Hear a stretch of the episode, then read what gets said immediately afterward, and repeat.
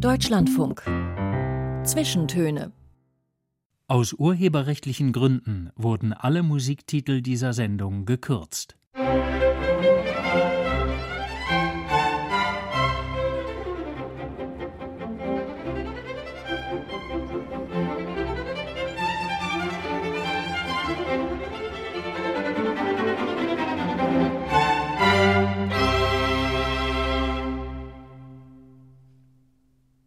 Hallo, herzlich willkommen. Die Zwischentöne. Ich bin Julius Stucke. Ich freue mich sehr, dass Sie uns hören und ich freue mich sehr auf unseren Gast heute, eine Wissenschaftlerin, eine Meeresbiologin, eine Polarforscherin, die, was ihre Karriere angeht, schon eine Weile sehr weit oben ist. Sie ist Chefin des Alfred Wegener Instituts für Polarforschung in Bremerhaven. Sie ist auch gekürt zur Hochschullehrerin des Jahres 2023 und es wäre langweilig, die vielen anderen Preise, Auszeichnungen, Medaillen jetzt aufzulisten was das angeht, wirklich sehr weit oben angekommen. Ganz unten aber, in die Tiefe, da schaut sie besonders gerne hin, in die Tiefsee nämlich. Und das ist dann auch ganz und gar nicht langweilig. Sie hat zum Beispiel in Kilometern Tiefe, tausende Meter tief, methanfressende Mikroorganismen entdeckt, wichtige Lebewesen für unser Klima, hat aber auch Blechdosen und Plastikmüll geangelt. Von da unten nicht so schön.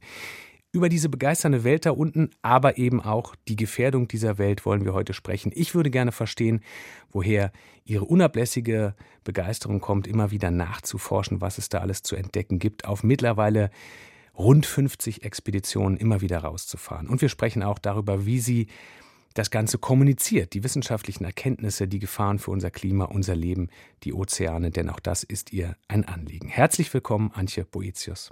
Hallo. Ich freue mich auch deshalb, weil Ihr Terminkalender wahrlich äh, voll gefüllt ist. Schön, dass Sie Zeit finden. Wir sitzen leider nicht gegenüber. Ich bin in einem Studio in Berlin.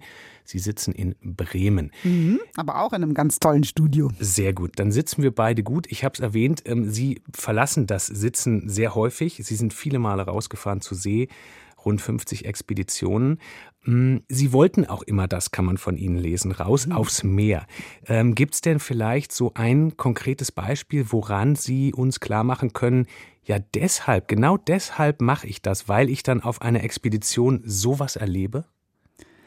Ja, das ist, glaube ich, diese Neugierde, mit der ich geboren bin, den wässrigen Teil des Planeten, und das ist ja der größte Teil des Planeten, zu erkunden.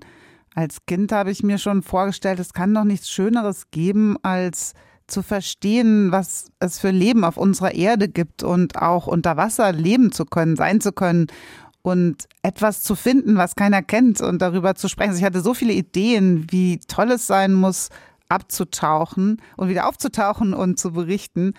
Und deswegen bin ich so glücklich, weil es war nicht nur ein Kindertraum, es ist ja Realität. Mhm. Was war denn so was wirklich Schönes, wo Sie sagen, das ähm, ist ein Bild, was ich bis heute abrufen kann aus der Tiefe?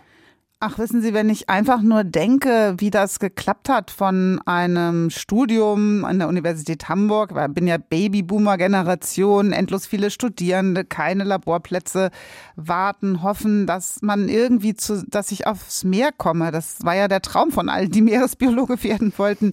Einfach mal rauskommen, sehen, sich anfühlen, eben was bedeutet überhaupt Forschen. Und dann plötzlich das Angebot, auf eine erste Expedition mitzukommen und der Moment eben des Kofferpackens und Losziehens und dann rauszufahren und das Gefühl, ähm, ich bin da, ich habe es geschafft, ich fahre zur See, das werde ich einfach nie vergessen. Und in, eigentlich stellt sich sogar auch jedes Mal wieder ein. Ich muss sagen, als Direktorin habe ich jetzt ja meine erste Runde fünf Jahre gemacht und jetzt darf ich auch mal wieder raus richtig eine tolle Expedition ähm, gestalten. Und das sind nach wie vor, fast wie beim ersten Mal, muss ich sagen, einfach nur ein super Gefühl. Mhm. Wussten Sie denn von Anfang an, dass Sie auch da ganz unten nachschauen wollen, gehört das eigentlich dazu? Also für mich ist rausfahren jetzt eben erstmal natürlich das oben bleiben, aber Sie haben dann ja eben entweder aus der Tiefsee Dinge geangelt oder sind selber mit ähm, Tauchbooten runter. War von vornherein klar, Sie wollen diese Tiefsee erforschen? Ja, ich hatte immer diese Idee von in der Tiefsee sein und das ist eine, ja, eine Kind, also ich gebe es ehrlich zu, es war jetzt kein strategischer Plan, ähm, sondern eine kindliche Idee das ist inspiriert natürlich von Büchern wie Jules Verne, 20.000 Meilen unter Meer. Ähm, und dann habe ich mir oft so, habe ich geträumt, wie das sein könnte. Und ich hatte ja auch irgendwie gedacht, na ja, also wenn ich erwachsen bin, da wird es schon möglich sein, unter dem Meer zu leben. Oder wir werden als Menschen, wenn wir doch schon im All sein können, auch irgendwie das schaffen, die Tiefsee äh, zu bewohnen und zu erforschen. Und das hat mich eben inspiriert. Deswegen war Schritt Nummer eins, zur See zu fahren und Schritt Nummer zwei, wirklich abzutauchen und auch unter Wasser sein zu können. War es dann so, wie Sie sich bei Jules Verne vorgestellt haben? nee. Also, wenn man äh, Jules Verne liest oder auch die, die, mehr, die, es gibt ja mehrere Filme, die das auch verfilmen, dieser ähm, missmutige Kapitän Nemo, der findet, dass die Menschen äh, alles falsch machen, weil sie nur Kriege führen, nur zerstören und nicht begreifen wollen, wie wichtig und vielfältig die Natur, wie gut das Leben unter Wasser ist. Und ähm, der ist ja missmutig, der mag keine Menschen, der verbirgt sich in seinem U-Boot ähm, und äh, spielt aber dort auf einem Flügel, hat äh, immer gutes Essen und guten Wein und so weiter.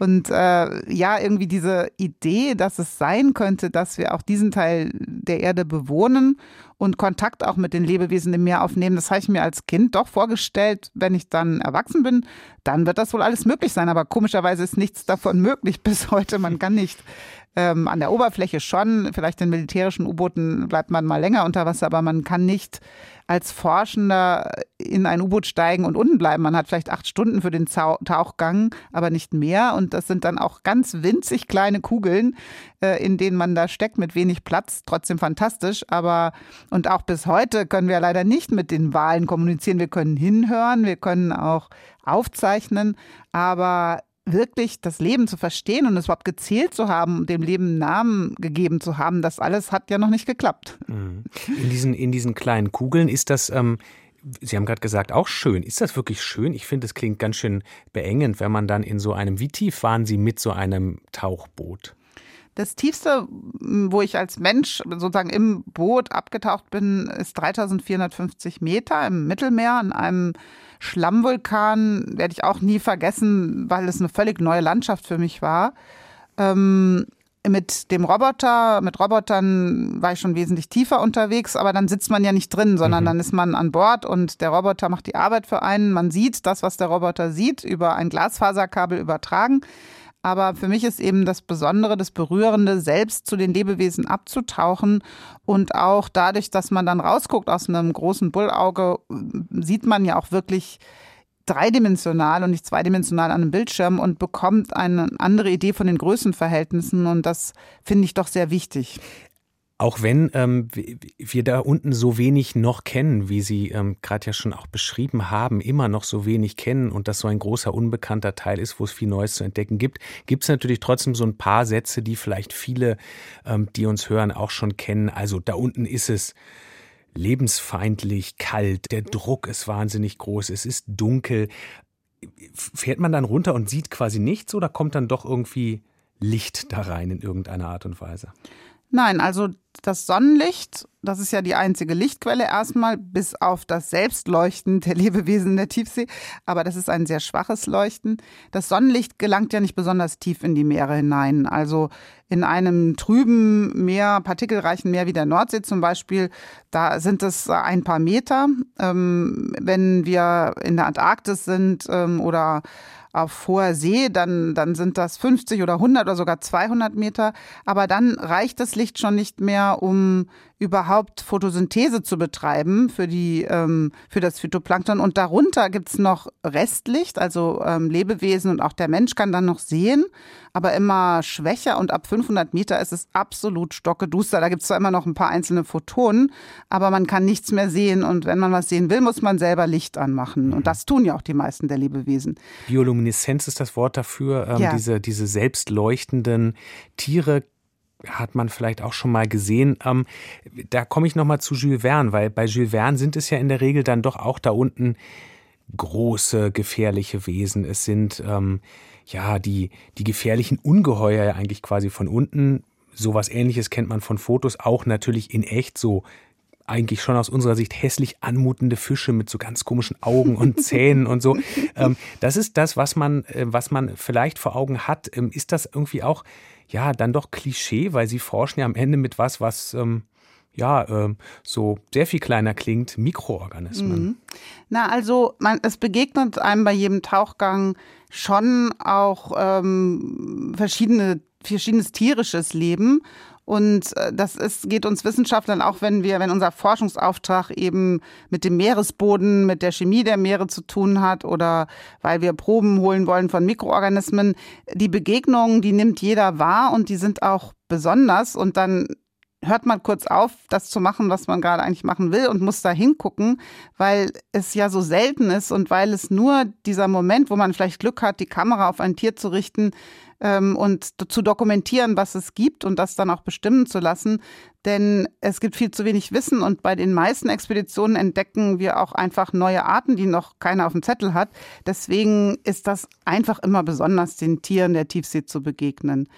Und ähm, meine schönsten oder meine Lieblingsbegegnungen sind eben mit der Vielfalt der Kopffüßler, also Kraken zum Beispiel, aber auch die Vielfalt der Krebse im Meer. Das ist doch beeindruckend. Und das, was uns an Land ganz fremd ist, sind die vielen gelatinösen, wässrigen Lebewesen. Jeder kennt natürlich eine Qualle, aber in der Tiefsee gibt es von dem so quallenartigen, also Lebewesen, die auch Nerven haben, die hören können, die bunt sind, die leuchten in allen Formen und Farben, quadratisch, rund, ähm, schlauchförmig, riesig, zum Teil mehrere Meter groß. Da gibt es so viel Vielfalt, äh, wovon es nichts an, an Land gibt, dass man einfach sagen muss, alles, was wir dort sehen, müssen wir aufzeichnen, zählen, davon berichten. Das, tun wir alles in große Datenbanken, weil wir kennen wirklich nur ein Promille vielleicht dieser Lebensvielfalt auf unserer Erde. Wir kennen nur so wenig. Ähm, es gibt auf jeden Fall noch eine Menge, woran Sie arbeiten können und auch noch einiges, worüber wir sprechen können. Wir hören aber erstmal kurz einen von den Songs, die Sie mitgebracht haben. Der passt vom Titel auf jeden Fall ziemlich gut. How Deep is the Ocean heißt der. Ähm, ist in diesem Fall gesungen von Etta James, ist aber so ein ja klassischer Jazz-Songbook-Song, so ein Song, den sich sehr viele Jazzgrößen, Bluesmusikerinnen und Musiker vorgenommen haben und aufnehmen, aber auch ganz andere Musiker. Es gibt eine Bob Dylan-Version, eine Eric Clapton-Version, habe ich gelesen. Der hier äh, von Etta James. Warum dieser Song oder warum diese Version? Einfach so wegen des passenden Titels, wegen der Ozeantiefe? Ach, ich finde Etta James fantastisch. Ich höre ihre Stimme unglaublich gerne. Und Sie können natürlich die Frage beantworten, how deep is the ocean? Im Durchschnitt 3,8 Kilometer, an der tiefsten Stelle 11 Kilometer.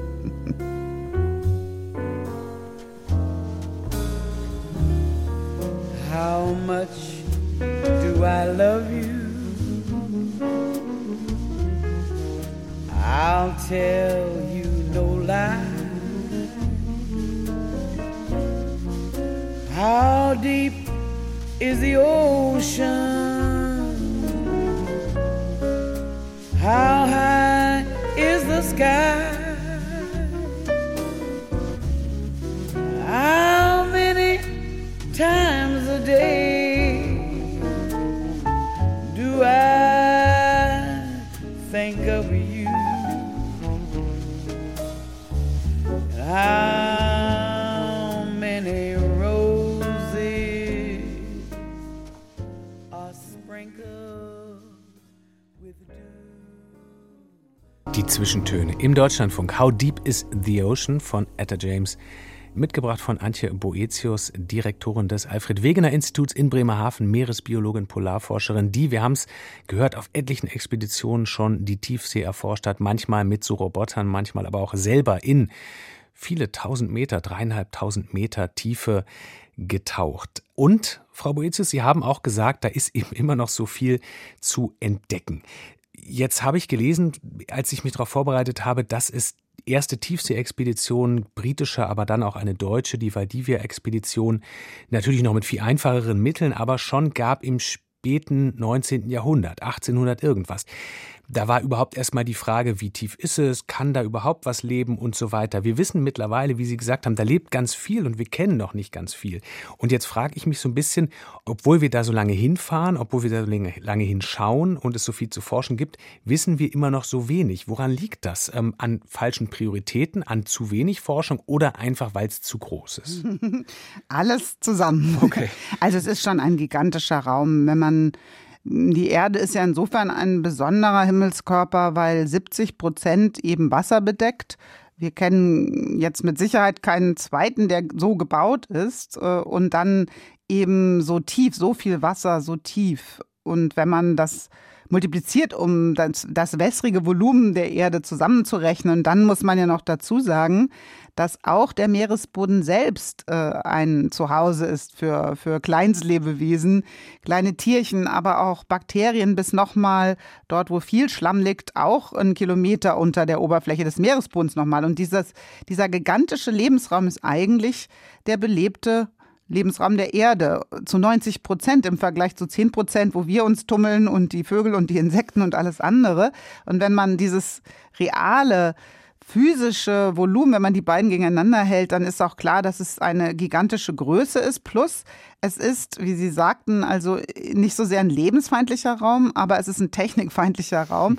Der hohe Druck, das Seewasser, das mit seinem Sauerstoff zusammen zum Beispiel sehr metallfeindlich ist. Also es gibt sofort Rost, wenn man nicht super teuren äh, Stahl- oder Titanium-Instrumente hat und so weiter. Also es ist schon besonders, dahin zu kommen, dahin zu gucken, es zu vermessen, ja, und falsche Prioritäten insofern, als dass es enttäuschend ist, ähm, wenn man doch weiß, dass wir das Leben auf der Erde den Ozeanen verdanken, dass die dafür auch uns helfen, in, unter Klimaextremen immer noch zu puffern, CO2 aufzunehmen, Wärme aufzunehmen, uns ernähren, äh, unsere Ware transportieren. Im Grunde 90 Prozent alles dessen, was wir anfassen, was wir gebrauchen, ist irgendwie über die Meere geschippert und wir die meisten Menschen leben doch mit dem Rücken zum Meer und begreifen das nicht. Und deswegen ist auch die falsche Priorität finde ich ähm, ein valides Argument zu sagen, deswegen wissen wir so wenig, weil so wenige Länder sich Forschungsschiffe, Meeresforschende leisten und auch die, die Forschung, die abgestimmte Forschung, die dazu gehört. Sie haben gerade gesagt, es ist fürs Leben so wichtig, dieses Element, ähm, dieser Lebensraum, all das. Es ist ähm, eventuell ja sogar möglich, dass sowas wie der Schlüssel des Lebens da unten liegt, habe ich gelesen. In diesen schwarzen Rauchern heißt es, glaube ich, mhm, Vulkane, ja. Ähm, ja, wo eben so viel Leben sich tummelt da ganz unten, dass man überlegt, ist das sozusagen sowas wie der Anfang des Lebens? Ja, das gibt eben Hypothesen dazu. Ähm, wie konnte Leben entstehen? Und das ist ja auch erstaunlich, wenn man drüber nachdenkt, dass wir Menschen so viel gelernt haben über was Leben ist, aus was es besteht, wie es funktioniert, aber wirklich so zu verstehen, wie entsteht es? Wir können ja nicht als Menschen Leben selber machen. Viele sagen jetzt sofort, oh Gott sei Dank. Aber es ist eben so, dass man immer noch nicht versteht, wie genau war der Anfang was für eine Ursuppe hat da vor sich hingeköchelt, bevor die erste Zelle entstanden ist, die ja eigentlich dann auch schon komplex ist, weil sie eben eine Membran hat, die alles zusammenhält. Innen drin ist dann die DNA, die die Information weiterträgt. Es gibt äh, Proteine, die die Stoffwechselarbeit machen. Und wie ist das alles zusammengekommen? Und da gibt es eben Hinweise, dass zumindest die Bausteine des Lebens immer wieder entstehen können unter Druck mit den, dem Eisen und den Schwefel, der an den, den Schloten zu finden ist, mineralische Oberflächen, kleine Blasen, in denen dann auch eine Konzentration entstehen kann, bevor überhaupt die Zelle geboren ist. Also es gibt viele Ideen, warum es das Meer sein könnte, was das Leben geboren hat. Und dann umso trauriger eigentlich, wenn man sich vorstellt, dass all das aber trotzdem genauso behandelt wird wie das, was wir hier oben eben auch vorfinden. Ich habe es gesagt, Sie haben schon bei Ihrer ersten Fahrt ähm, noch im Studium aus eben wirklich großer Tiefe Müll in ihren Netzen hervorgeholt, mhm, Dosen ja. hervorgeholt, Plastik hervorgeholt. Ähm, das ist ja schon, eigentlich ist es ja schon fast skurril. Wir kennen es da unten noch nicht. Ähm, wir entdecken überall neue Arten, wie Sie gesagt haben, aber dann ist da überall schon unser Müll. Ja, das kommt halt daher, dass wir oft vergessen, wie Wertschöpfungsketten von Materialien, die wir benutzen, wie das alles miteinander zusammenhängt. Und auch wenn jeder einzelne Mensch sicherlich nichts gegen den Ozean und sein Leben hat, so ist doch unser kollektives Handeln zerstörerisch. Und das tut vielen Leuten weh, wenn ich Vorträge halte und die Zahlen nennen muss, wie arg das schon ist. Auch allein der Umstand, dass mehr Arten im Meer gefährdet sind als an Land, weil es doch schon so lange eine enorme Überfischung gibt und weil der Klimawandel die Hitzewellen im Meer auch so schnell alles verändert, Tiere umziehen müssen, aber es zum Beispiel bei den Arten, die festsitzen, wie Korallen, ja nicht geht mit dem Umziehen und dann ein großes Sterben beginnt. Ähm, das, das tut weh und das muss auch wehtun, weil wir brauchen diesen Impuls, um das zu ändern, diese, diese Wirkung auf das Meer. Hm. Ich will natürlich dem Müll jetzt nicht ähm, nichts, nichts Gutes reden, aber ähm, besteht die Möglichkeit, dass da einfach so viel Platz ist, dass es auch nicht weiter stört? Also, dass es nicht schön ist, gar keine Frage, aber dass man sagt, okay, die Tiefsee wird das überleben? Naja, ja, die Tiefsee als Ganzes, also man muss sich das so vorstellen und so finden wir den Müll ja auch an.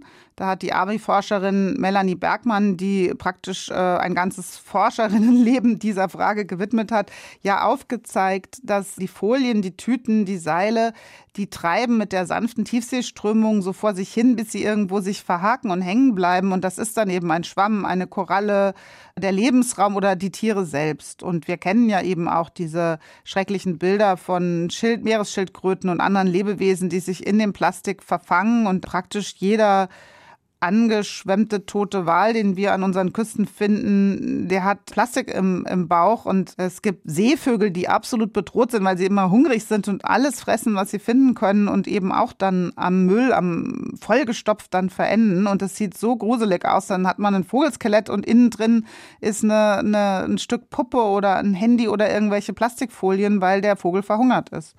Und äh, das ist einfach muss einfach klar sein, bei all den Zahlen, die wir geliefert haben, so geht es nicht weiter. Und das kann man nicht am Ende ändern, sondern man muss es an der Quelle ändern. Und das bedeutet, wir müssen mit anderen Materialien weiterarbeiten, wenn es um Hygiene und all das Positive, was natürlich dem Kunststoff auch zuzuschreiben ist. Mhm. Ähm, es muss nicht sein, dass der Stoff, den wir brauchen, für hunderte von Jahren ähm, nicht abbaubar ist. Das, das muss nicht sein. Stoff, den wir brauchen, ist, glaube ich, ein gutes Stichwort für noch eine andere Gefahr, die für die Bewohner da unten durch uns kommt, dass wir auch Interesse längst haben an Rohstoffen, die da unten sein könnten. Also das heißt, wie oben ist auch die Gefahr, dass wir unten den Boden abbaggern. Was suchen wir da? Ja, das ist schon eine große Zukunftsutopie oder man könnte fast sagen Dystopie, dass wir einmal in die Situation kommen, dass die teuren, seltenen, kritischen Metalle, die wir für verschiedene Technologien brauchen, noch nicht so besonders lang, aber immer mehr, dass wir da an die Tiefsee denken müssen als Quelle. Das sind die Manganknollen, die in vor allen Dingen der pazifischen Tiefsee auf 4,5 äh, Kilometer Wassertiefe liegen. Das ist zum Teil auch wirklich der Meeresboden selbst, also der Schlamm, der bestimmte äh, seltene Stoffe enthält, Yttrium zum Beispiel. Es ist aber auch, es sind die Massivsulfide, es sind verschiedene Ablagerungen, wo zumindest stofflich man sagen könnte, da ist eine große Ressource von etwas, was uns wertvoll ist. Und wir untersuchen mit einem internationalen Team schon seit langem die Frage, was passiert dann mit einem Meeresboden, den man abträgt, wo man Tiefseebergbau macht, wo man Knollen aufsammelt oder eben die Sulfide abträgt. Was, was passiert da genau und wie erholt der sich? Also schließt sich das Loch dann irgendwann wieder? Kommen die Tiere zurück? All diese Fragen müssen beantwortet werden. Und das ist nicht so einfach, weil wir eben so wenig wissen. Wir sind aber ganz froh, dass jetzt derzeit zumindest unsere Bundesregierung sagt, also wir, wir wissen zu wenig, um solche Eingriffe zu unterstützen. Es gibt ähm, kein volles Moratorium, aber eine Vorsichtsmaßnahme zu sagen, erst müssen wir mehr verstehen, wenn große Flächen Meeresbodens abgetragen werden müssten, äh, was passiert dann? Können wir das überhaupt wieder heilen? Äh, das muss erst erforscht werden, bevor es diese Eingriffe geben soll die Zwischentöne. Heute mit der Meeresbiologin und Tiefseeforscherin Antje Boetius. Nach den Nachrichten geht es hier weiter. Wenn Sie uns als Podcast hören, geht es nach dem nächsten Song weiter. Dann geht es unter anderem auch zur Frage, woher kommt dieser Wille noch? Aus der Kindheit haben wir schon gelernt, aber vielleicht hat es ja auch ein bisschen was äh, mit der Familie zu tun. Fragen wir auf jeden Fall auch. Jetzt hören wir aber erstmal noch einen Song, den Sie mitgebracht haben, von Fela Kuti. Musiker und auch Aktivist gewesen, Vater, wenn man so will, des Afrobeat. Der Song, den Sie hören wollen, heißt Water No Get Enemy, was vermutlich so gemeint ist wie Water Got No Enemy, was aber, wenn wir Sie jetzt richtig verstanden haben, nicht stimmt. Wasser hat Feinde. Leider ja. Also Wasser als großes und ganzes, unser globales Gemeingut. Damit ist vor allen Dingen natürlich auch das Trinkwasser gemeint. Ähm, das hat leider uns Menschen zum Feind, auch wenn wir davon abhängen. Und Fela Kuti hat wie kein anderer mit diesem aufrüttelnden Song ähm, das als Symbol dafür benutzt, dass es eben Gemeingüter gibt, die wir teilen müssen.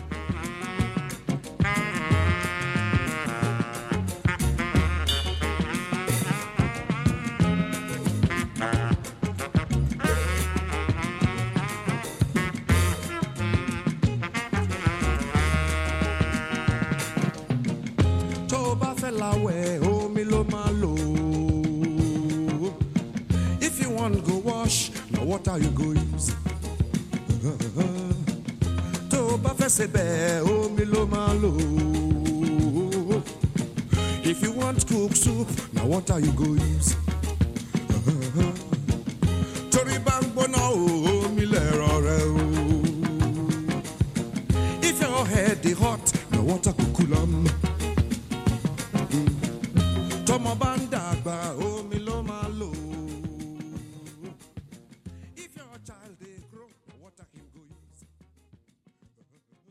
Herzlich willkommen nochmal zu den Zwischentönen. Ich bin Julius Stucke und in einem Studio in Bremen sitzt Antje Boetius, Meeresbiologin, Tiefseekennerin, Polarforscherin. Wir haben jetzt schon einiges äh, von ihr gehört, was sie so Spannendes in der Tiefsee findet, aber auch wie wir Menschen die Tiefsee und das, was da lebt, was wir noch nicht mal ganz kennen, schon in Gefahr bringen. Und jetzt haben wir gleich als ersten Song, den wir hören von Ihrer Liste, Frau Boetius, einen, der ein ganzes gutes Scharnier ist, wenn man so will, zwischen dem, was wir schon besprochen haben und dem, was noch kommt, nämlich auch dem Blick auf Ihre Familie.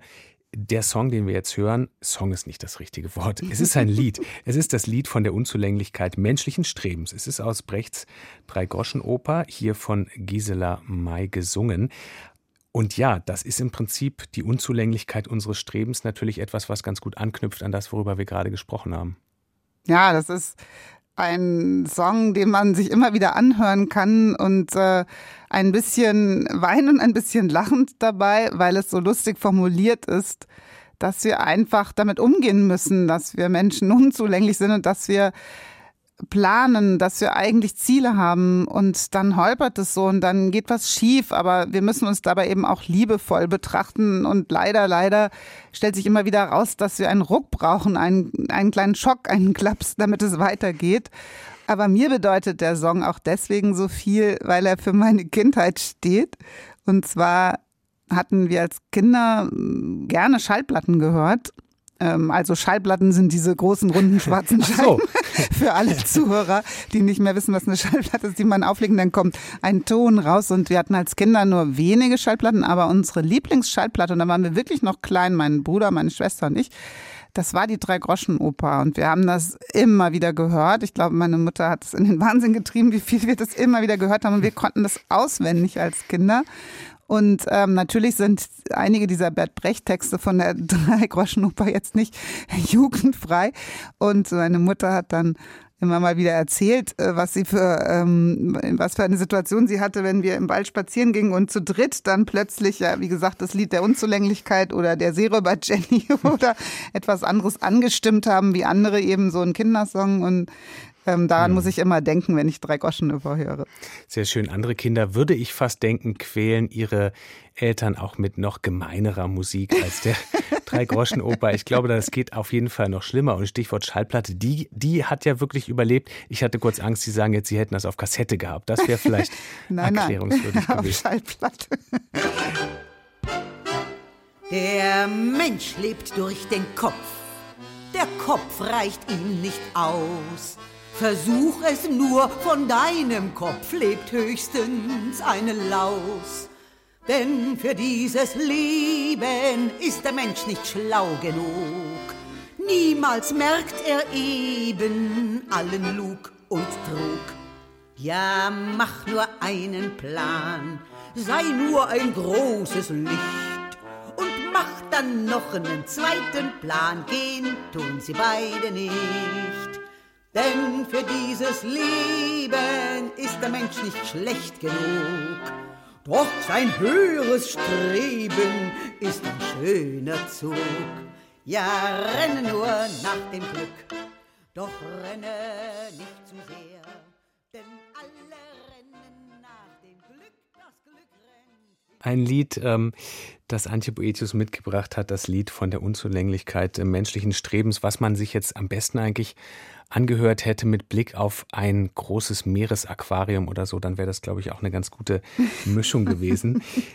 ja, aber ist doch gut, oder? Das, ja. Der Song ist schon, der, der, der tut weh, aber ist auch äh, ein bisschen lachen. lustig. Und ja. dieser Spruch mit dem, ja, mach nur einen Plan, ähm, das ist eben auch mein Expeditionsleitspruch, weil das ist so typisch, dass wir auf dem Schiff sind und einen Plan machen und die sind ja sogar stundengenau, die Stundenpläne, was wir alles arbeiten und dann kommt schlecht Wetter oder ein Gerät fällt aus oder dies klappt nicht und man braucht halt Plan A und B und C und manchmal kommt man bei Z an und ähm, diese Fähigkeit aber sich immer wieder zusammenzuraufen und äh, auch einfach zu verstehen, nichts läuft nach Plan, es holpert also vor sich hin und hm. wir, wir kommen aber trotzdem weiter. Das äh, ist, glaube ich, eine wichtige Erkenntnis aus dem Expeditionsgeschäft. Kann man auch aufs normale Leben übertragen. Aber man kommt nicht manchmal zurück und hat gar nichts in der Hand. Nein. Nein. Also es ist mir einmal passiert, gleich ziemlich zu Anfang meiner äh, Seefahrt. Da war ich äh, ja noch nicht mal mit der Diplomarbeit fertig. Da bin ich tatsächlich auf einer Expedition gewesen, vier Wochen lang mit dem Scripps Institution of Oceanography, wo ich eine als Aushilfskraft gearbeitet habe. Und es ging darum, den ersten großen Roboter in der Tiefsee einzusetzen. Und dieser Roboter war eigentlich wie so eine Art Panzer umgebaut und mit Kameras und allem Möglichen ausgestattet, hatte aber eben tatsächlich ähm, keine dem Meeresboden angemessenen äh, Fortbewegungsmittel, sondern so eine Art Räder, die sich immer in Schlamm gebuddelt haben. Und äh, wir hatten nur dieses eine Gerät, sonst nichts. Und ähm, daher kommt ein Teil, äh, dass ich, äh, wie ich Englisch sprechen gelernt habe. Es gab halt nicht so viel zu tun, mal hier und da eine Schlammprobe durchsieben. Und dann habe ich irgendwie alle, ich weiß gar nicht, 200 amerikanischen Filme, die an Bord waren, geguckt und ähm, habe viel mit den Leuten geredet, habe auch natürlich gelesen und gelernt. Aber es ist eigentlich von dieser Fahrt nicht wirklich was gelungen. Und ähm, ich habe aber bin in Kontakt mit Technik gekommen, Meerestechnik und habe mir auch immer alles erklären lassen als Studentin von den Ingenieuren, was jetzt alles schief geht. Und das hat mir ähm, im Nachhinein dann doch auch geholfen, das alles gesehen zu haben und auch dieses Scheitern einfach zu mhm. akzeptieren und ähm, damit umzugehen, dass man immer was Neues ausprobieren muss, aber es kann halt auch einfach mal nicht klappen. Ähm, wir, haben, wir haben dieses Lied ähm, ja auch gehört, so als Scharnier zu ein paar Themen aus ihrer Kindheit und Familie. Sie werden häufiger nach dem männlichen Teil Ihrer Familie gefragt. Ich habe das, als wir vorher telefoniert haben, auch getan. Liegt vielleicht auch daran, dass man eben über Ihren Vater und Großvater direkt einiges ähm, findet im Internet. Kommen wir auch noch dazu, ähm, auf das eine oder andere. Aber so wie Sie es gesagt haben, Sie würden eigentlich ähm, gerne mehr erzählen über die, die Sie großgezogen haben. Also das waren nicht die Männer. Naja, also ich sage mal so, die Männer, ähm, mein Vater, sein Vater, die haben schon eine wichtige Rolle gespielt als Impulsgeber und äh, als Menschen, die einen zum Träumen bringen. Aber aufgewachsen bin ich, gelernt habe ich, äh, ernährt worden bin ich eben von meiner alleinerziehenden Mutter mit meinen mhm. beiden Geschwistern.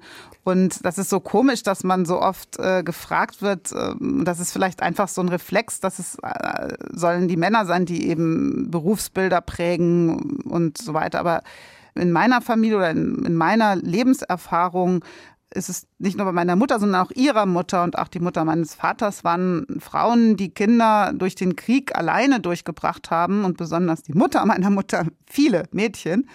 Und sie war für mich ganz prägend, auch meine Großmutter. Sie hat mir Kochen beigebracht und ihre Sicht auf die Dinge. Und sie hat mir auch beim Studium geholfen mit einer, äh, mit, mit äh, Mitteln einfach, hat mich unterstützt. Und deswegen ist dieses Gefühl, großgezogen worden zu sein von Frauen, die ihr Leben gemeistert haben, die nicht abhängig, sich nicht abhängig gemacht haben und denen es auch wichtig war, die Botschaft weiterzugeben an uns Kinder, sorgt für euch, werdet nicht abhängig, äh, wisst, wer ihr seid und alles geht. Es gibt keinen strategischen Plan, wie, wo ihr landet, wo, wie reich ihr werden soll, irgendwas derartiges. Seid einfach ihr und seid gut und äh, fühlt euch wohl. So diese Stärke, die, das tut mir bis heute natürlich unglaublich gut, so aufgewachsen zu sein. Es wirkt so, als hätten Sie das umgesetzt, auf jeden Fall. ähm, ich frage natürlich trotzdem auch noch was zu Ihrem Vater. Ja, ähm, der ist vergangenes Jahr erst gestorben. Also wenn wir hier Dinge streifen, über die Sie nicht sprechen möchten, dann sagen Sie das bitte. Ja, sicher. Ja. Er war bei ihrer Geburt Ende der 60er Jahre Germanist in Frankfurt an der Uni und dann hat er diese Arbeit aber ähm, verloren. Da waren sie ja auch noch ein Kind, vielleicht so rund sechs Jahre alt. Und dann ist er offensichtlich nicht so richtig in den Tritt oder aus dem Tritt gekommen. Man liest Jobs mal hier, mal da, Musiker, Maler, Goldschmied, Hausmann steht im Netz auch irgendwo. Er hatte eine Lebenskrise, zeitweise ohne festen Wohnsitz. Das war ja in einer prägenden Kindheitsphase. Sie haben gesagt, dann waren eben die Frauen da und nicht die Männer. War das auch ein Thema? Manches wird mir erst heute klar. Ähm, wir, wir sind als drei Kinder. Wir sind sehr nah beieinander, meine Geschwister und ich. Wir sind sehr behütet aufgewachsen. Das hat mich äh, natürlich irgendwo mitgenommen, aber es war eben ehrlich und äh, wir Kinder sind da mitgenommen worden. Und er war so als Fantasie, als Person, die Fantasie anregt, die Geschichten erzählt, auch mal auf uns aufpasst, war er vorhanden, auch wenn er als Künstler, der er dann war, der auch sein wollte, äh, überhaupt keine Mittel hatte und uns nicht unterstützt hat. Also materiell nicht, aber eben voller Inspiration war als Schriftsteller und Künstler. Und, ähm, und waren da Vorwürfe ja. oder, oder? Nö, nö, nö. Frage ich auch deshalb, weil Sie, ähm, und das finde ich bemerkenswert, Ihr Buch, was Sie geschrieben haben über die Tiefsee, haben Sie gemeinsam mit dem Vater verfasst. Natürlich klingt das einerseits total super. Der Vater ist Schriftsteller, also hat er den Blick fürs Wort. Sie bringen ähm, das meeresbiologische Wissen mit, die Expertise und das, was Sie auf den Expeditionen erleben. Aber ja, vielleicht kann der eine oder die andere, vielleicht von denen, die uns zuhören, verstehen, warum ich das so einerseits, andererseits formuliere, weil die Vorstellung, mit dem Vater gemeinsam ein Buch zu schreiben, muss auch nicht unbedingt einfach klingen. Ja, also es war, die Idee hatte er eine Weile gehabt und ähm, ich fand es irgendwie schön, weil wir haben schon ein komplexes Verhältnis gehabt und ähm, da war mal längere Zeit Funkstille und dann hat er aber diese Idee vorgeschlagen. Und dann hatte ich Lust darauf, weil ich auch die Sprache meines Vaters sehr mag. Also er hat, äh, ja, er ist ein sehr erfolgreicher Schriftsteller in dem Sinne, dass er wirklich unglaublich produktiv war und Sachbücher wie auch Romane, wie Krimiromane, wie auch äh, was ich, was meine Lieblingsbücher sind, Biografien, romanhafte über andere Schriftsteller, Genies, äh, Lichtenberg und und andere geschrieben hat. Und dann haben wir uns darauf eingelassen und ähm, das Schreiben war eine interessante Erfahrung, weil wir es auch vermischt haben. Also es ist einfach ein Lesebuch, es ist kein Buch, wo man das vom ersten bis zum letzten Kapitel alles hintereinander lesen muss, sondern man kann es aufschlagen und kann was über die Physik oder Chemie des Wassers genauso finden wie über die Lebensvielfalt der Tiefsee, genauso über die Geschichte der Tiefseeforschung und dann auch Literatur dazwischen. Ein Kapitel, wo es um Expeditionen geht, eine Reise äh, um die Erde auf dem Meeresboden ist eher fiktiv geschrieben, also ein wirkliches Lesebuch. Und da haben wir oft die Rollen auch vertauscht, was sich sehr gut angefühlt hat. Also mein Vater ist ein begeisterter äh, naturwissenschaftlich hat er ein ganz großes Wissen gehabt und sich auch sehr interessiert und hat auch selber dann gerne ein Physikkapitel geschrieben, was ich dann redigiert habe. Und umgekehrt hatte ich Lust, auch selbst mal ein Gedicht zu übersetzen und einzubringen. Und dann hat er drauf geschaut, dass es passt. Also das haben wir so vermischt. Und ähm, ja, das ist, wie, ist nicht einfach mit dem eigenen Vater was zu schreiben, klar. Und ähm, hinterher war es auch ja, es war dann gut, dass wir das so geschafft haben und ähm, trotzdem ist dieses Buch da und ich freue mich darüber, dass es auch geblieben ist. Er hat sie allerdings auch ähm, musikalisch geprägt, wenn ich das Ihrer Liste entnehme. Sie haben, haben Sie vorhin schon gesagt, die Mutter gequält mit Brechts Dreigroschenoper. ähm, Ihr Vater hat Ihnen auf jeden Fall ähm, auch Sachen vorgesungen, nämlich das, ähm, oder vielleicht haben Sie es auch gemeinsam gesungen, das, was wir jetzt hören wollen, und zwar die Seeräuberballade von äh, Richard Germer. Wer hat da was gesungen? Mein Lieblings, also eine meiner Lieblingskindererinnerungen an meinen Vater ist die Badewannenabenteuer. Also wenn wir alle zusammen, meine Geschwister und ich und manchmal auch der Vater, wenn wir gebadet haben, dann hat er mit uns in der Bade Badewanne, die waren Schiff und Ozean für uns. Und äh, das Tollste war eben auch dann beim Baden oder beim Einschlafen, das die Piratenballade zu hören, ähm, da, das habe ich eigentlich fast vergessen. Und dann, als sie mich eingeladen haben, Musik, die mir was bedeutet, was mit dem Ozean zu tun hat, dann sind mir nur noch zwei Strophen eingefallen und die habe ich dann im Internet gesucht und zack habe ich die Ballade wiedergefunden, habe ich mich ganz doll gefreut. Auf einem Schoner Blankeneses, ein Breckwold war Keppen und Herr. Der hatte mit seinem Schiff mal ein böses und gefährliches Abenteuer. Er kreuzte leichtsinnigerweise bei Afrika umher. Da plötzlich erschien ein blutrotes Segel ganz leise. Es war ein Seeräuber. Die Räuber wetzen schon Messer und Beile, ihr Hauptmann leckt sich den Bart. Ein Breckwold aber stand derweile beim Lok und prüfte die Fahrt. Die Flaute machte ihm Sorgen, sein Schiff kam nicht vom Fleck. Kaum hat er drum die Schurken bemorgen, brüllt er, all hands an Deck.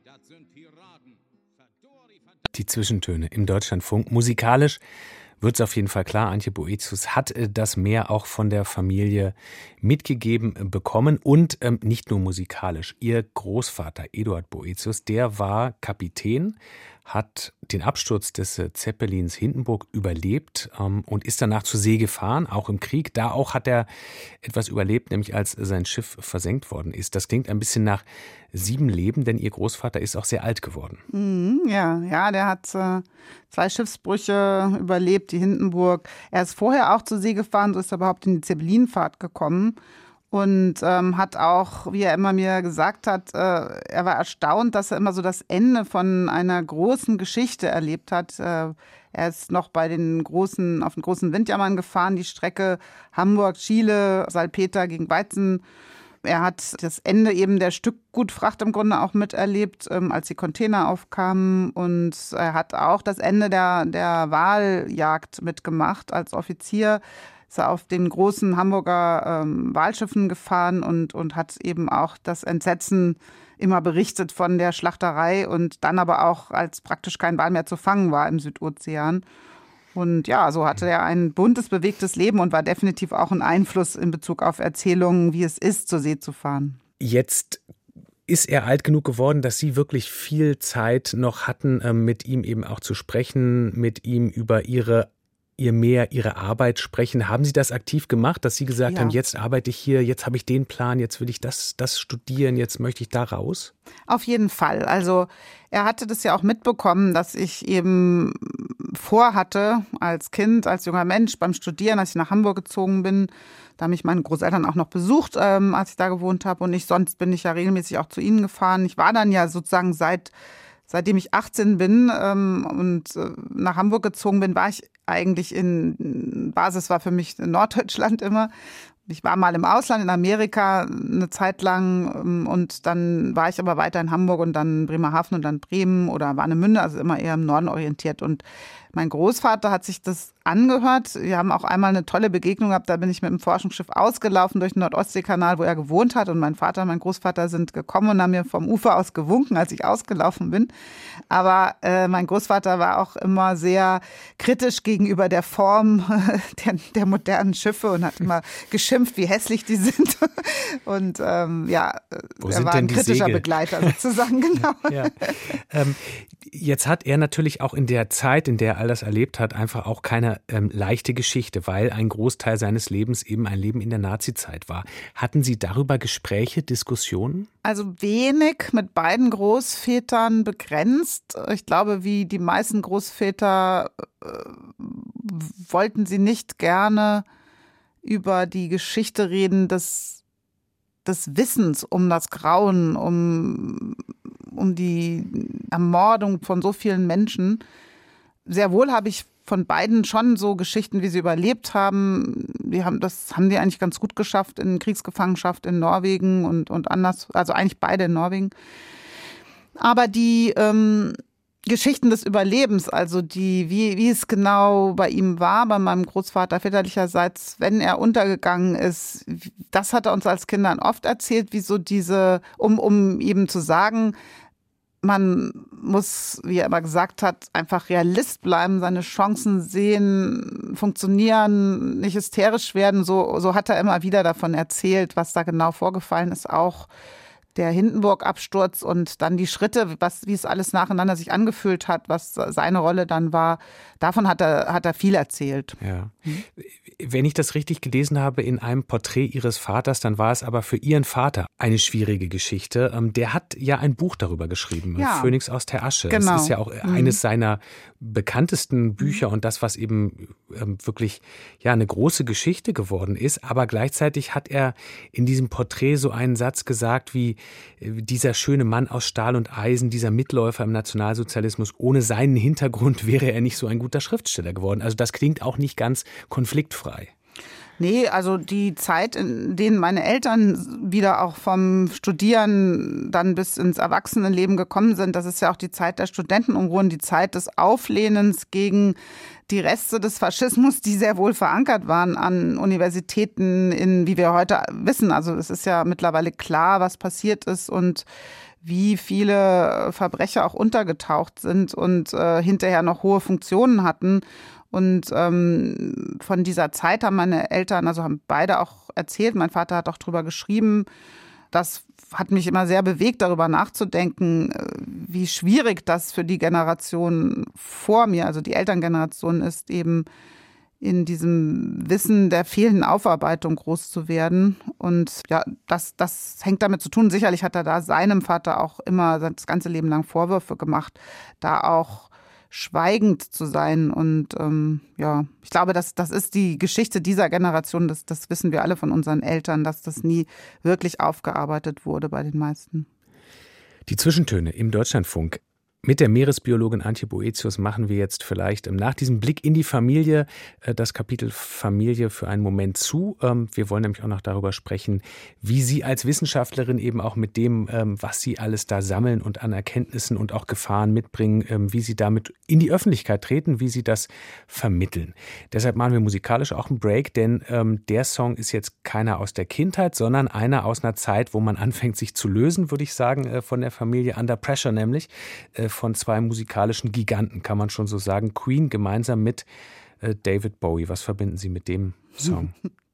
Ja, Under Pressure passt ja irgendwie auch vom Titel her, ne? Unter Druck.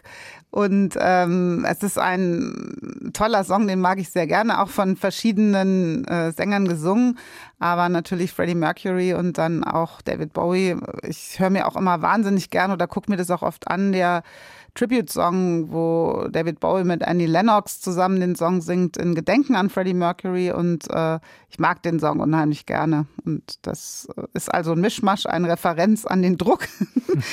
Und ähm, der, der Song, wenn man genau hinhört, den Text, dann gibt's noch mehr Erinnerungen an das Thema, über das wir sprechen. Und ich bin ganz großer David Bowie-Fan, ähm, deswegen passt das auch hier. Pressure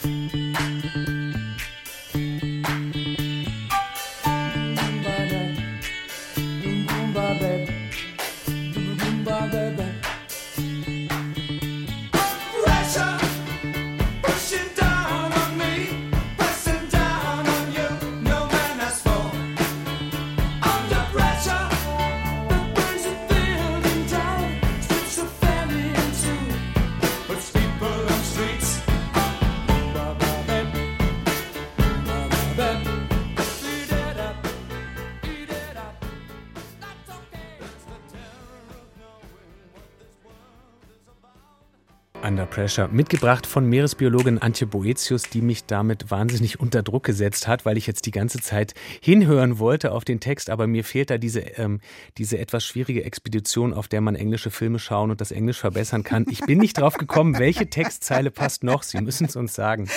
Naja, da gibt's ja diese Textzeile, wo davon gesprochen wird, was für ein Terror wir uns auf der Welt machen können und wie wir uns wieder aushelfen können mit Freundschaften, mit Banden und ähm, das, äh, den mag ich, den Teil. Sehen Sie, ich wusste es wirklich nicht, ähm, aber das ist wunderbar, weil damit leiten wir direkt ja zu dem über, worüber wir auch noch sprechen wollen, nämlich wie man eben, auch da kann man das Wort Druck nochmal benutzen, wie man ähm, Druck aufbaut, wie man eben Politik, Gesellschaft zum Handeln bewegt in der Klimakrise, der Klimakatastrophe, von der wir so viel lesen und hören, aber trotzdem immer von Wissenschaftlerinnen wie Ihnen hören, es müsste eigentlich noch mehr passieren. Und ähm, da ist ja eine interessante Frage, wie kommuniziert man das? Es gibt ganz unterschiedliche Wege, würde ich sagen. Wir erleben natürlich Streiken, Demonstrieren, informieren, laut sein, aber nicht unbedingt aggressiv. So würde ich zusammenfassen, der Weg von Fridays for Future, ja, also auf jeden Fall ganz laut da sein, aber jenseits der, der Schwelle, wo es weh tut, vielleicht dann doch. Dann gibt's aber, haben wir auch gesehen, ja gerade die, die ganz bewusst versuchen, den Alltagsfluss zu stören, aufzufallen, mit Auktionen aufzurütteln, ähm, die AktivistInnen von der letzten Generation oder auch Extinction Rebellion. Sie sind natürlich jetzt keine Aktivistin, sondern Wissenschaftlerin, aber Sie sind auch drin natürlich in dieser Frage, wie bewegen wir was? Haben Sie sich da bewusst gesagt, ich überlege mir irgendwie eine Strategie, ich bin auf einem dieser möglichen Wege unterwegs? Also genau, ich bin Wissenschaftlerin und ich, ich habe Wissen ähm, aus den Naturwissenschaften, Entdeckungswissen, also Wissen, wo einfach ein neues Wissen entsteht, was keiner hat. Dann gibt's aber auch Fragen, wie was wir besprochen haben zum Tiefseebergbau, was ist gut, was äh, auf welche Vorsichtsmaßnahmen müssen wir ähm, eingehen, also eher so Handlungs- und Lösungswissen nennt man es dann. Und dieses Wissen, das gehört zur Wissenschaft dazu, soll geteilt werden mit ähm, der Gesellschaft. Und das ist eigentlich viel mehr Strategie hatte ich eigentlich noch nie, als zu sagen, ich möchte das gerne teilen, was ich weiß. Vor allen Dingen, weil ich ja auch merke, dass besonders bei dem, was nur ich sehe, Tiefseeleben, die Erfahrung der Methodewissenschaft, des Abtauchens, der Expedition, das hören Menschen gerne. Und Dabei hat man jetzt noch gar keine andere Botschaft, als wie wichtig Wissen ist, wie wichtig Bilder im Kopf sind von dem Leben auf der Erde und den vielfältigen Lebensräumen.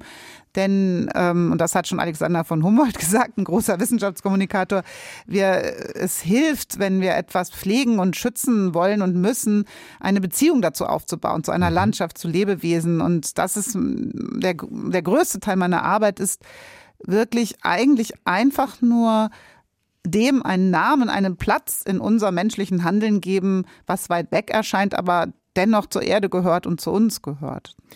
Eine Beziehung aufbauen. Sie haben es ja auch von Anfang an klar gemacht, wie viel Begeisterung Sie eben haben für all diese Sachen, diese Möglichkeiten, da immer noch was Neues zu entdecken. Und es ist ja wirklich unendlich da unten, haben Sie beschrieben, was es noch an Arten und an, an Dingen zu lernen und zu entdecken gibt.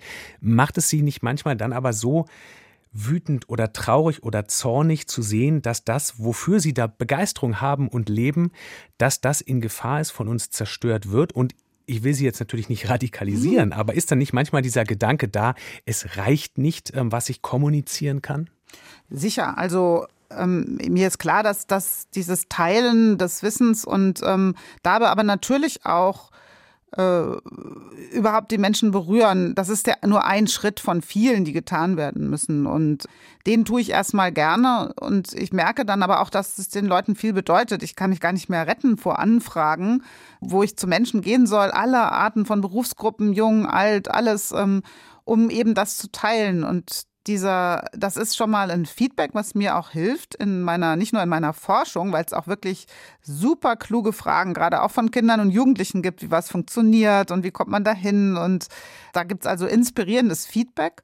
Es gibt auch die Wertschätzung. Das ist auch für uns Wissenschaftler wichtig, dass wir bei dem, was wir da so arbeiten und erforschen, auch mal hören von draußen, von der Gesellschaft, ähm, wow, das, das ist so wichtig, dieses Wissen zu erzeugen. So. Und das kriegt man ja direkt, wenn man wohin geht, zu Leuten Vortrag hält. Mhm. Aber dann gibt es auch die anderen Aufgaben und ein großer Teil meiner Arbeit heute ist ja auch eben Beratung, Politikberatung oder auch Industrie, Wirtschaft, ähm, Unternehmen, die haben eben auch die Fragen, ja, was wie viel Zeit haben wir noch? Oder was genau passiert mit uns, wenn der Klimawandel sich so oder so ausprägt? Oder welche Rolle spielen die Meere, wie bedrohlich ist der Plastikmüll, was äh, kann das, also es gibt viele Fragen und für die stehe ich und erst recht, seitdem ich Direktorin des Alfred Wegener Instituts bin, eben auch zur Verfügung. Und also ich habe schon auch das Gefühl von von Wirkung dadurch. Ja.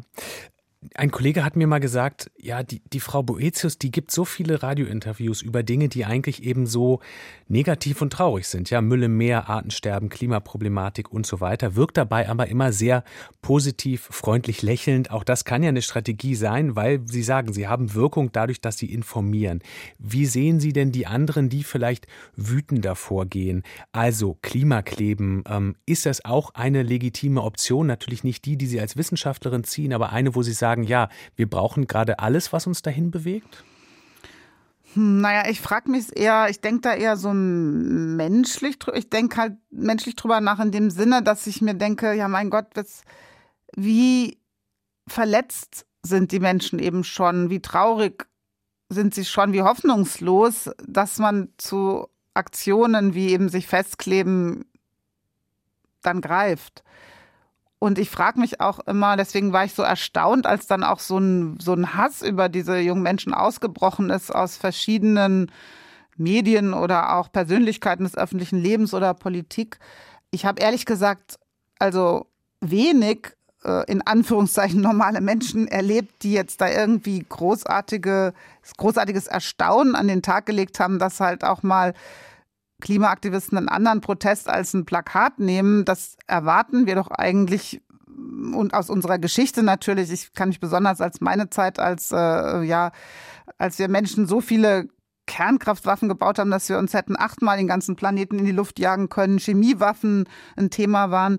Natürlich sind wir als Schülerinnen und Schüler auch auf die Straße gegangen, haben Blockaden gemacht. Ähm, Ich kann mich auch erinnern, noch als ich mit Petra Kelly und ihrem Mann auf ähm, Anti Anti-Atomkraft-Demonstrationen nicht so sehr Energie wie militärisch vor allen Dingen auch gegangen bin und da wurde sich auch irgendwo festgekettet. Also mir ist es eher rätselhaft, warum anscheinend ähm, bestimmte Medien oder PolitikerInnen glauben, dass bei dem Schaden, dass der Klima, dass die Klimakrise anrichtet, bei den Leben, die es schon kostet weltweit, dass da einfach nur immer ein paar Kinder nur ein Plaketchen in die Luft halten. Das ist ja unrealistisch in einer Demokratie, die auch ja Gott sei Dank aus politischen Menschen besteht, die auch versuchen, eine Sprache für das Entsetzen der geraubten Zukunft zu finden. Nichts davon liegt mir nahe. Also ich würde im, ich verstehe auch noch nicht mal gar nicht die Sache mit dem Kartoffelbrei und dem, dem Kleben. Da habe ich, stelle ich mir auch vor, es tut irgendwie weh oder so, wenn man dann abgemacht wird. Weiß ich nicht. Aber was wichtig ist, ist ähm, zu einem Zusammenhalt zu kommen in der Bewältigung und nicht auch noch alt gegen jung und äh, so weiter zu spielen. Das, das, da haben wir erst recht keine Zeit dazu, uns, uns da gegenseitig noch mehr aufzuhetzen. sagt Antje Boetius hier in den Zwischentönen im Deutschlandfunk. Und wir hören noch einen Song, der ist eher so aus der Zeit, als sie ja vielleicht auch dann noch auf äh, Anti-Atom-Demonstrationen gegangen sind. Wenn ich das richtig rechne. Oder Pop Life von Prince, so aus den 80ern, 85, glaube ich. Das ist dann vielleicht so eine Demonstrationszeit gewesen, oder? Das ist jetzt witzig, dass Sie sagen, auf die Idee wäre ich gar nicht gekommen. Pop Life ist für mich so ein, ja, wie soll ich sagen, das ist so ein Ermutigungssong. Das höre ich mir heute immer noch, ich den ganz, ganz oft. Es ist so Kein ein Glücklichmachsong, kein Demonstrationssong, sondern es ist so ein Glücklichmachsong. Und ähm, um vielleicht das nochmal zu sagen, ähm, zu mir passt eher, und das erklärt vielleicht auch, dass, dass Sie das gesagt haben, mit dem Leute wundern sich, warum ich über Schlimmes reden kann und trotzdem auch mal lache oder freundlich dabei aussehe oder eine Sprache eben dafür finde, für, für eher das Empathische, den Zusammenhalt. Erstmal bin ich halt einfach so und dann habe ich auch immer das Gefühl, ich, wir kommen alle weiter, ich komme weiter, ich äh, kann auch besser mit, mit äh, Frust umgehen, wenn ich nach der positiven Aktivierung suche. Also wenn ich danach suche, wie kann ich andere, wie kann ich mit anderen Menschen zusammen etwas gestalten, was uns nach vorne bringt. Und es kann sowas sein wie einfach nur zusammen singen, tanzen, sich zusammenfühlen, also das Gefühl zu haben, zusammen kommen wir doch weiter, wir können was. Es gibt äh, Formen von Fähigkeiten in uns Menschen als, als Pfleger, als Bewahrer, als äh, Künstler, Künstlerinnen. Und da ist also eine Kraft des Zusammens, die uns in die Zukunft hilft. Und mir ist viel wichtiger, über solche Momente nachzudenken und ähm, als, als an, an die Verzweiflung zu denken. Die aber wissenschaftlich berechtigt ist. Das muss man ja an der Stelle auch mal sagen. Und Pop Life steht für mich und auch da sagt der Text hat ja ein paar gute Zeilen dabei. Es ist so ein Feiersong ähm, und Feiern und das Gute zusammen, das ist natürlich eine wesentliche Überlebensstrategie von mir. Gut, dass Sie das jetzt vorher sagen, dann kann ich den jetzt einfach genießen. Das ist super. Hör nicht so genau hin. Versuchen Sie es doch einfach Ich mal. versuch's.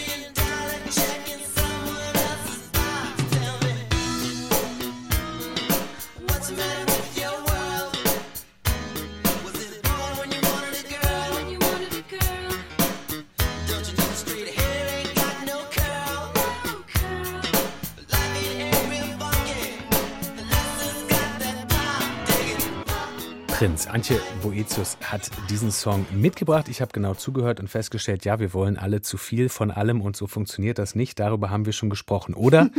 Nein, wir haben diese Leere zu füllen, also Space to fill, we all got a space to fill.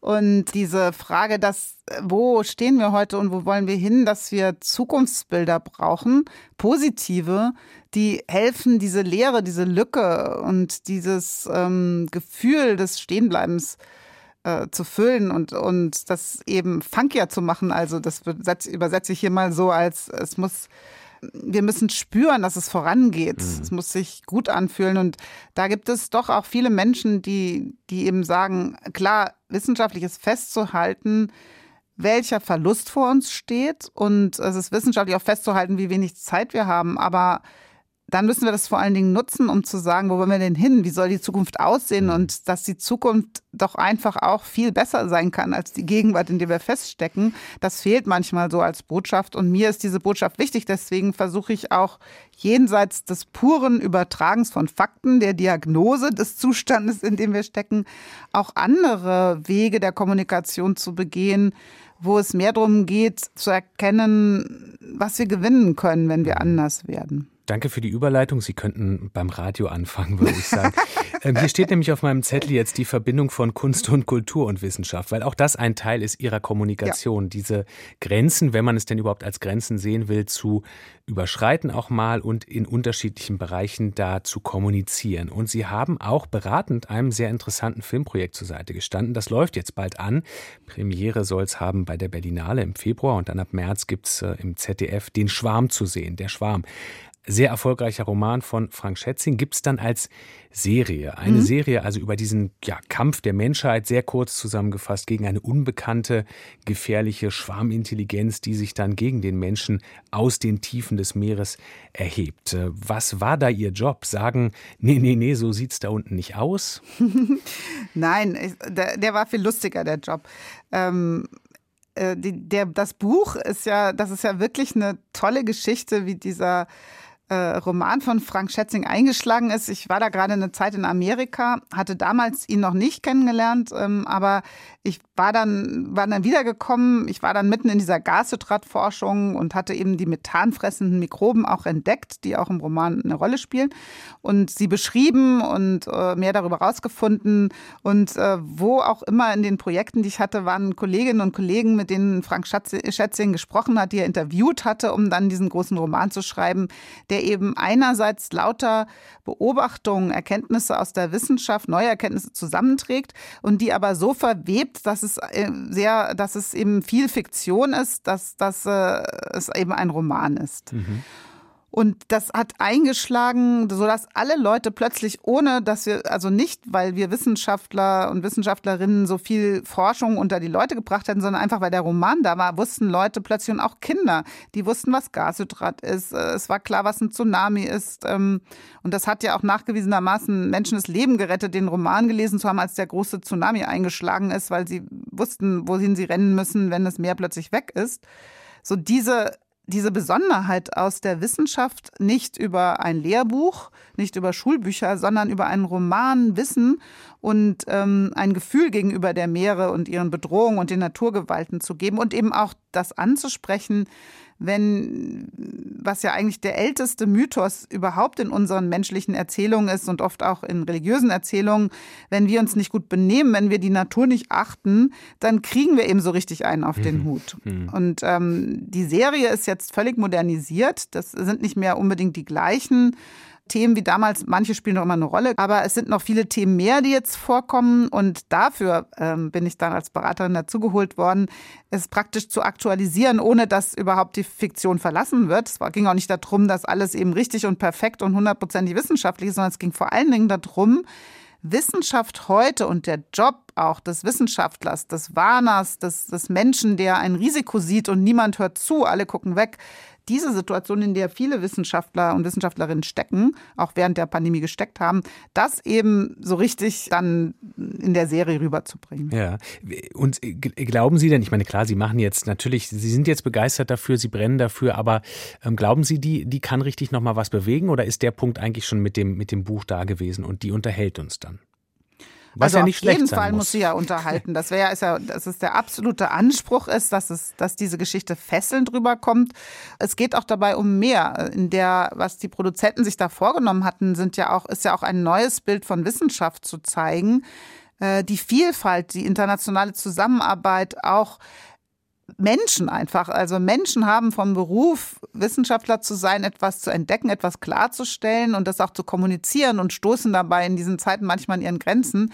Das ist ja eben auch so eine wichtige Botschaft wie die Liebe zum Meer, die manche der Forschen dort zeigen und darüber sprechen. Also es ist wirklich, ich finde das super, dass eben so viel Wissenschaft willkommen war, äh, bei diesem Film zu beraten. Wir haben auch mal Geräte gesammelt für, für die Ausstattung, die dort gezeigt wird. Also das gefällt mir und das ist irgendwie auch so eine neue Idee, finde ich, vom, vom Fernsehen und den Medien, im Austausch zu stehen, so Grenzen zu überschreiten, um auszuprobieren, um auch einfach andere Produkte rauszubringen. Nicht einfach nur, weil dann, dann eine Botschaft unbedingt gesetzt werden muss. Das ist ja kein Schulfernsehen, sondern es soll einfach auch spannend sein und unterhaltend und neu sein, sich frisch anfühlen und einen generationsübergreifenden Geschmack auch treffen.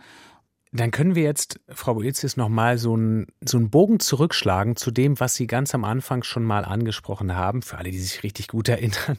Vielleicht war es doch gar nicht an, ganz am Anfang, ich behaupte es einfach. Sie haben ähm, uns erzählt, dass Sie auch wieder raus wollen, weil Sie ja angefangen haben mit dem Punkt, dass Sie eigentlich immer schon raus wollten aufs Meer und deshalb jetzt demnächst auch wieder raus wollen. Also auch den ähm, Schreibtisch dann wieder verlassen und auf Expedition fahren in diesem ja noch relativ ähm, frischen Jahr.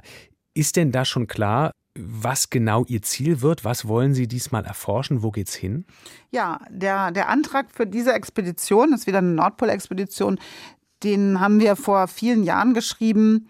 Ähm, und zwar habe ich zu meiner, also noch als ich Doktorarbeit geschrieben habe, in, in 93 bin ich zum ersten Mal mit Polarstern ins Eis gefahren und habe überhaupt die ersten Proben genommen, aus denen wir bestimmt haben, welche Tiefseemikroben leben eigentlich da unten in der Tiefsee des, des arktischen Ozeans und in welchem Verhältnis stehen sie zur, zum Eintrag von Kohlenstoff, Absinken von Partikeln und so vielerlei Fragen mehr.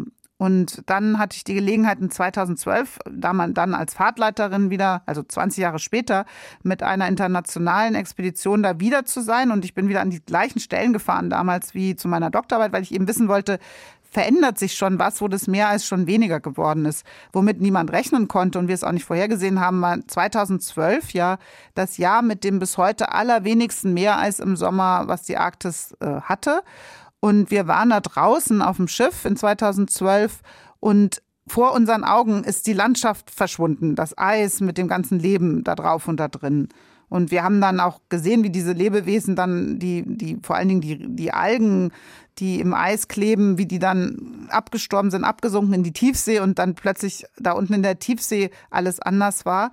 Und damals haben wir schon gesagt, als Team, wir müssen unbedingt auch dann wieder zehn Jahre später wieder hinschauen und sehen, ist das, was wir da als erstes mal beobachtet haben, ist das jetzt die neue Arktis? Ist das die Zukunft der Tiefsee der Arktis? Und das ist die Fahrt, die dieses Jahr losgeht. Am 1. August steche ich in See mit einem internationalen Team. Und für zwei Monate werden wir genau das nachschauen, was ist über 30 Jahre und äh, in den letzten zehn Jahren passiert. Wie hängt das äh, Schicksal des Meereises auch mit dem Schicksal der Artenvielfalt in der Arktis zusammen, bis eben runter in die Tiefsee. Antje Boetius, ich könnte Ihnen noch eine ganze Weile weiter Fragen stellen und zuhören. Aber ähm, ja, irgendwann hat auch diese, anders als die Tiefsee und die Artenvielfalt da, diese äh, Sendung ein Ende. Ich danke Ihnen ganz herzlich für Ihre Zeit, für all das, was Sie uns heute erzählt haben. Sehr gerne. Ihnen danke ich fürs Zuhören. Die Zwischentöne im Deutschlandfunk sind ähm, dann für diesen Sonntag vorbei, wenn Sie uns am Radio gehört haben. Als Podcast war es irgendein Tag. Aber so oder so kann ich Ihnen sagen, es gibt eine weitere Folge. Nächstes Mal geht es auch um die Welt. Es geht auch zu Tieren und es geht sicherlich dann auch um den Schutz von Arten, aber es wird weniger maritim. Nächstes Mal spricht mein Kollege Paulus Müller mit der Tierärztin Hanna Emde über Lemure auf Madagaskar, über Elefanten in Namibia und Nebelparder auf Borneo. Und für jederzeit gibt es sowieso so viele Zwischentöne zum Nachhören in der DLF Audiothek für Smartphone und überall, wo es Podcasts gibt, natürlich auch. Haben Sie einen wunderbaren Tag. This must be underwater love. The way I feel it seeping all over me. This must be underwater love. The way I feel it. O que que é esse amor da água? Deve sentir muito parecido a esse amor. This is it. Underwater love.